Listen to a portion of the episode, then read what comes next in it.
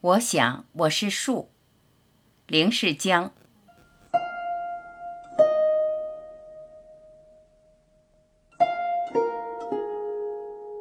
他微信上突然传来的照片，小偏分头，清浅的微笑，眼神里透着无所谓。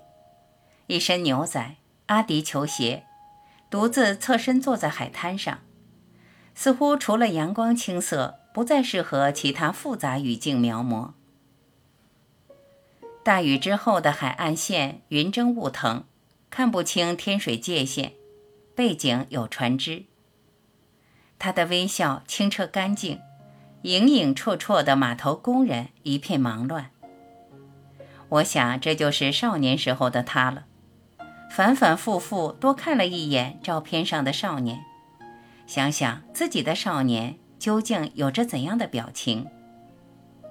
我恍惚告诉他，总感觉是年少失散的伙伴。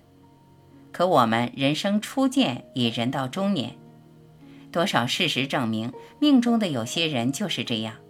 尽管各自成长轨迹毫不相干，连对方的任何记忆都没有。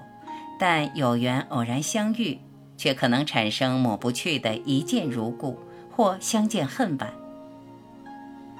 他没有为照片上的少年解释什么，我也没有即刻说出他到底是哪位失散的伙伴。想不起又难忘，感觉像，真像一个人。过了些时日，再看那照片上的人。居然发现失散的伙伴不是别人，而是我自己。的确，那就是我，仿佛他的无言是在暗自欢心，如同替别人找回了另一个我。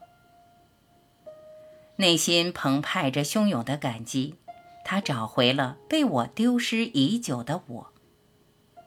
没错，十六七岁的年纪。我们居然有着几乎同样的发型与腼腆笑脸，只是我那张黑白照片早已不知去向，但依然记得我的中山装。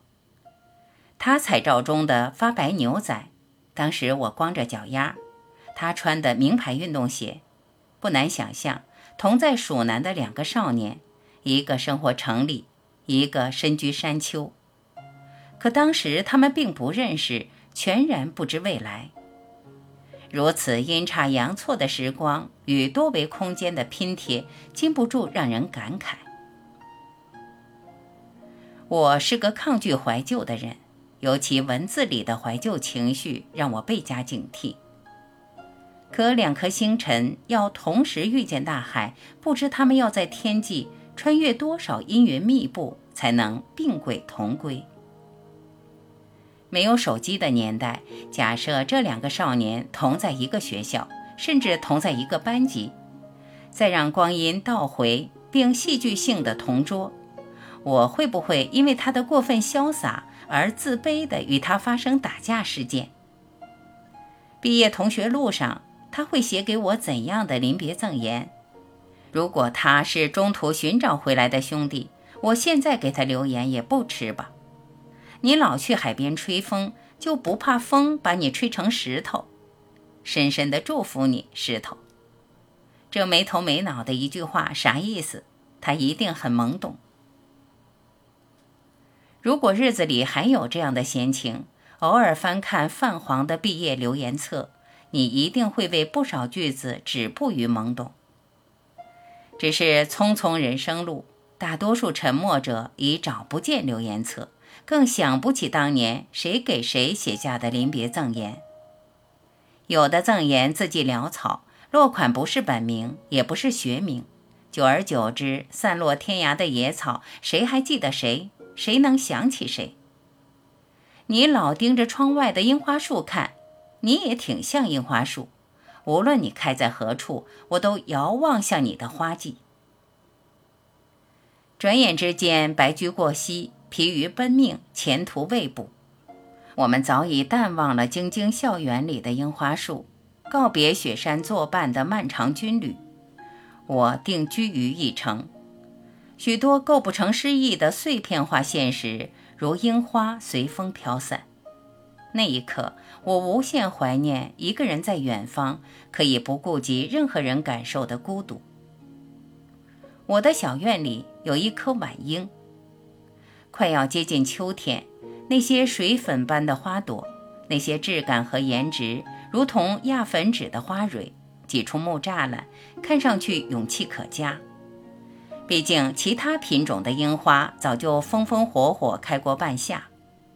午后，那炸裂的阳光，星子落地，粉饰一身花树。那棵树仿佛在风中颤抖了一下，爆破似的剧烈闪耀，犹如花瓣离开花朵。忽然发现，一个提着易碎灯笼的古人从往事门前稍纵即逝。难道我真是一棵树？我想我是树，不一定选择绚烂的樱花。我想我是树，不愿做河流边的冷木山。我想，我是树，就做一棵不开花的平安树，不惹微尘，平静的微笑，叶子四季常青。经一世风霜，经脉健壮泛亮，能够接受苍凉，但谢绝满身沧桑。也许在当时的那一刻，少年的我，在不经事的少年眼里，就只是一棵樱花树。可中年的有些相遇，甚至可以胜过重逢。境况虽偶然，一张可遇不可求的照片，竟让灵感一触即发地遇见自己。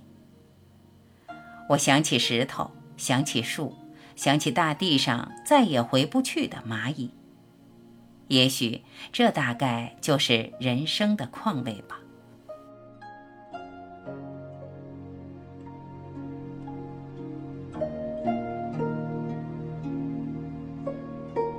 感谢聆听，我是婉琪，再会。